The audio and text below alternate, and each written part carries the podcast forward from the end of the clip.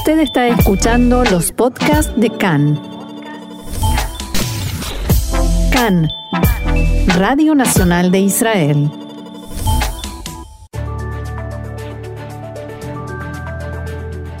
Bienvenidos a las transmisiones de CAN, Radio Nacional de Israel. Una hora en español con toda la actualidad de Israel, Medio Oriente y el mundo judío. Acompáñennos, aquí estamos, CAN, listos para comenzar.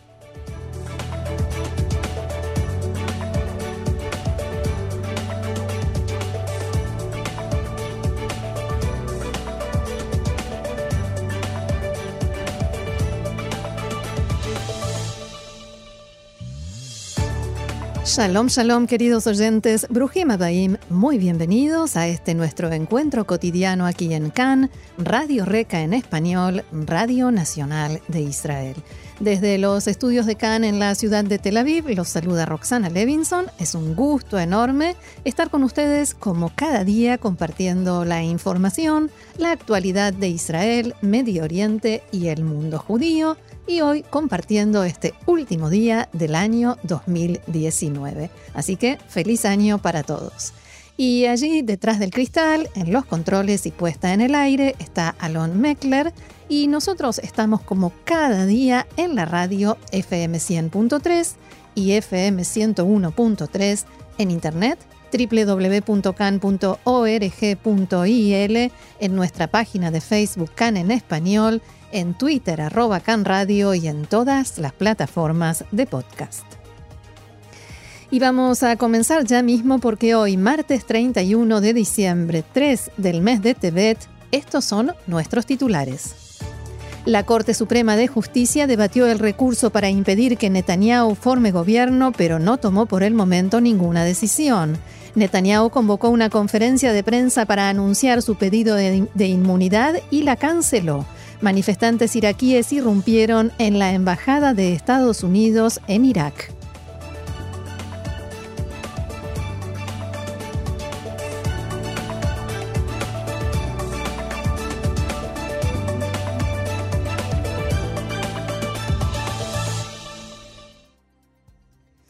Vamos entonces al desarrollo de la información. La Corte Suprema de Justicia se reunió en la mañana de hoy para discutir sobre un recurso que fue presentado para impedir al presidente de la Nación que pueda encargar la formación de gobierno después de las próximas elecciones a Benjamin Netanyahu, debido a que tiene pendientes un juicio por tres causas por soborno, fraude y abuso de confianza.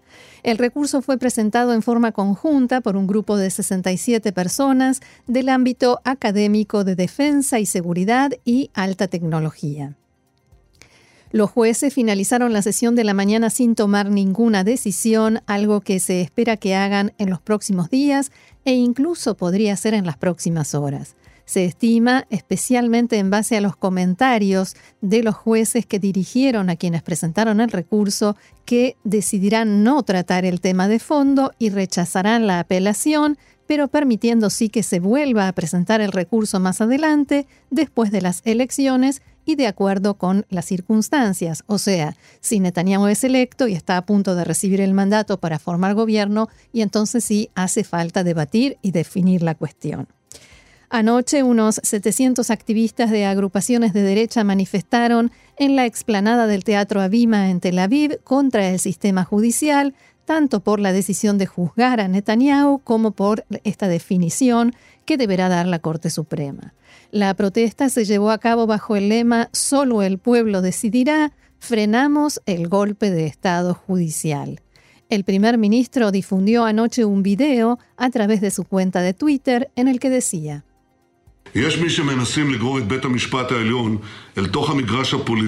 hay quienes tratan de arrastrar a la Corte Suprema al campo político para que frustre judicialmente mi candidatura a primer ministro. Me resulta inconcebible que el Tribunal Supremo de Justicia de Israel caiga en esa trampa. En democracia, quien decide quién liderará al pueblo es solo el pueblo y nadie más. Así ha sido siempre y así será siempre. Ayer el primer ministro Netanyahu, había anunciado una declaración, una conferencia de prensa para las 8 de la noche, que fue cancelada a último momento y realmente muy a último momento. La prensa ya había sido invitada, todo estaba listo y de pronto llegó el anuncio de que no había conferencia de prensa. Allegados al primer ministro indicaron que tras reunirse con sus abogados, Netanyahu cambió los planes y decidió no hacer el pedido de inmunidad antes de la sesión de hoy de la Corte Suprema de Justicia sobre la que informábamos recién. En diálogo con Khan, el número 2 de Cajol Laván, Yair Lapid, se refirió al tema. Preguntado acerca del argumento de Netanyahu que sostiene que en democracia solo el pueblo decide quién lo gobernará, Lapid respondió.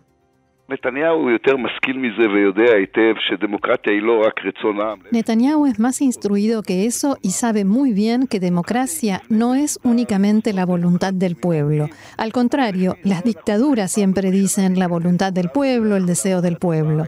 Democracia es una construcción organizada, con instituciones democráticas, con leyes. De lo contrario, según esa teoría, tendríamos que reunirnos una vez por año y decidir entre todos si nos da la gana o no nos da la gana pagar impuestos. ¿Esto significa que Netanyahu se comporta como un dictador? Netanyahu no se maneja como un dictador, pero solo porque no puede. Pero lo que hace desde hace dos años es tratar de destruir el Estado de Derecho debido a sus problemas con la justicia. Y el colmo es ahora eh, su pedido de inmunidad, que el pedido en sí mismo constituye fraude y abuso de confianza. Engañó a sus votantes, abusó de la confianza de los israelíes. Respecto a si Azul y Blanco logrará conseguir mayoría para no otorgarle a Netanyahu la inmunidad, o lo que es más preciso, impedir que él consiga la mayoría que le dé la inmunidad, Lapid dijo que todo depende de los otros partidos políticos, especialmente Israel Beiteinu. El ex legislador y ex ministro de Azul y Blanco, Yair Lapid, dijo que dialogó con Avigdor Lieberman y si bien se negó a revelar el contenido de esas conversaciones, Khan pudo saber que Azul y Blanco está ejerciendo una muy muy fuerte presión sobre Lieberman para que no permita que Netanyahu logre esquivar el juicio mediante la inmunidad parlamentaria.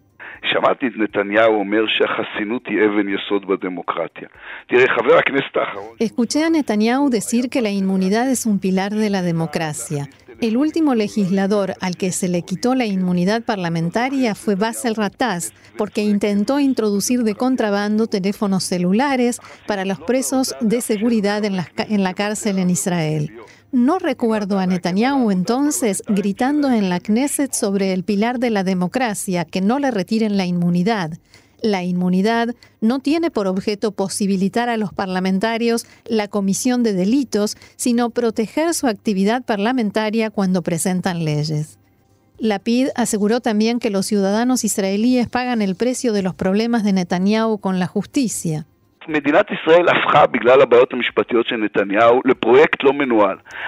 El Estado de Israel se transformó, debido a los problemas con la justicia que tiene Netanyahu, en un proyecto sin director.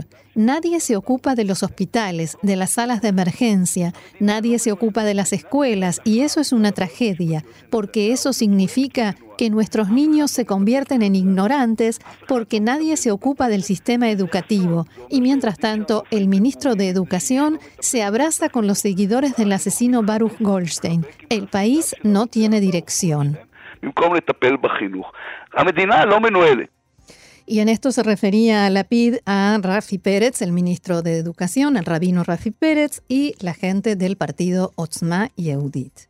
Cambiamos de tema. En el Tribunal de Distrito de Jerusalén se presentó una importante demanda contra el Banco Árabe por cooperación, financiamiento e incitación de actividades terroristas contra Israel en Judea y Samaria y en la Franja de Gaza.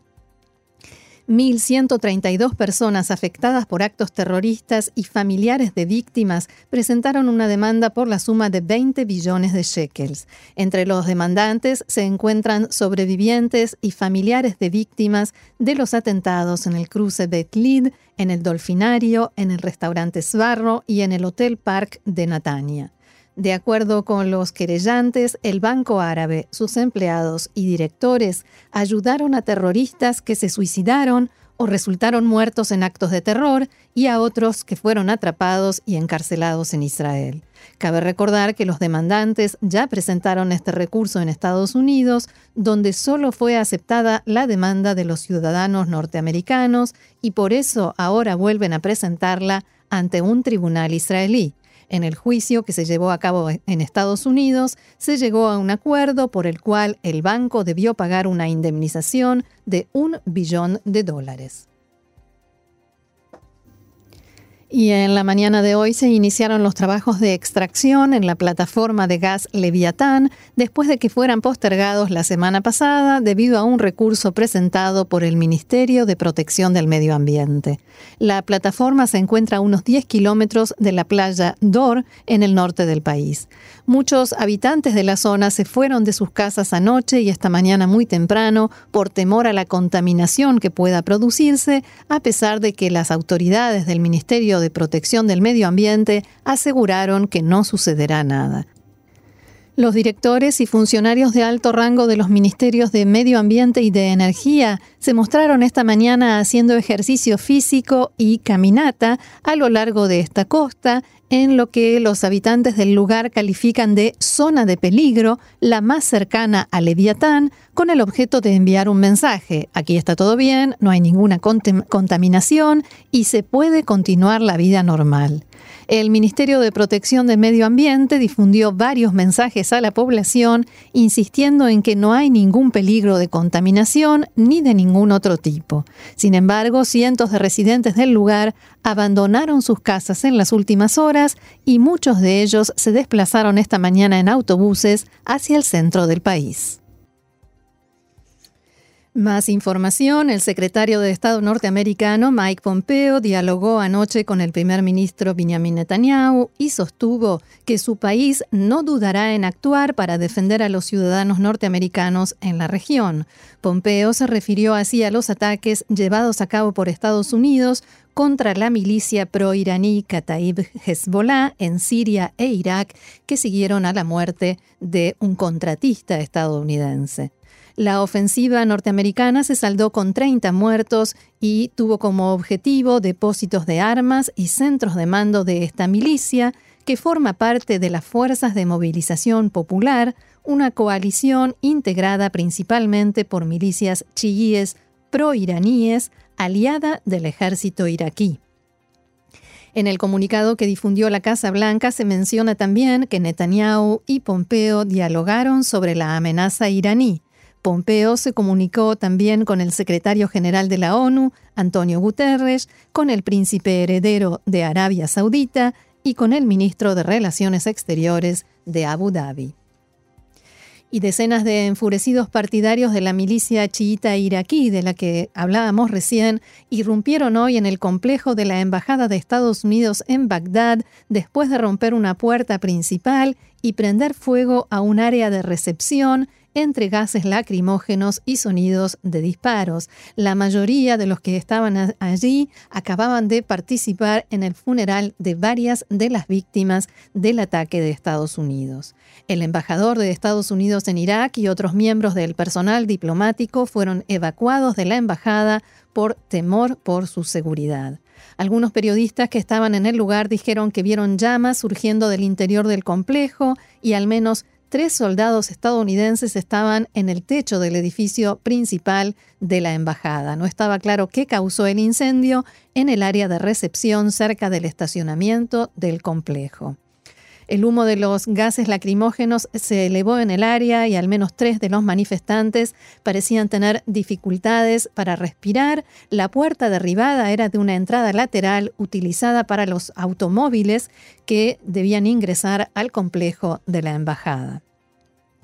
El canal de televisión libanés Al Mayadin informó hace instantes que las fuerzas de seguridad, seguridad iraquíes colocaron una valla de separación entre la embajada y los manifestantes enfurecidos. Y siguen a esta hora tratando de dispersarlos y las milicias informaron que al menos 20 manifestantes resultaron heridos en choques con las fuerzas de seguridad. A esta hora el canal Al Jazeera informa que los manifestantes retrocedieron y están un poco más lejos del predio de la embajada.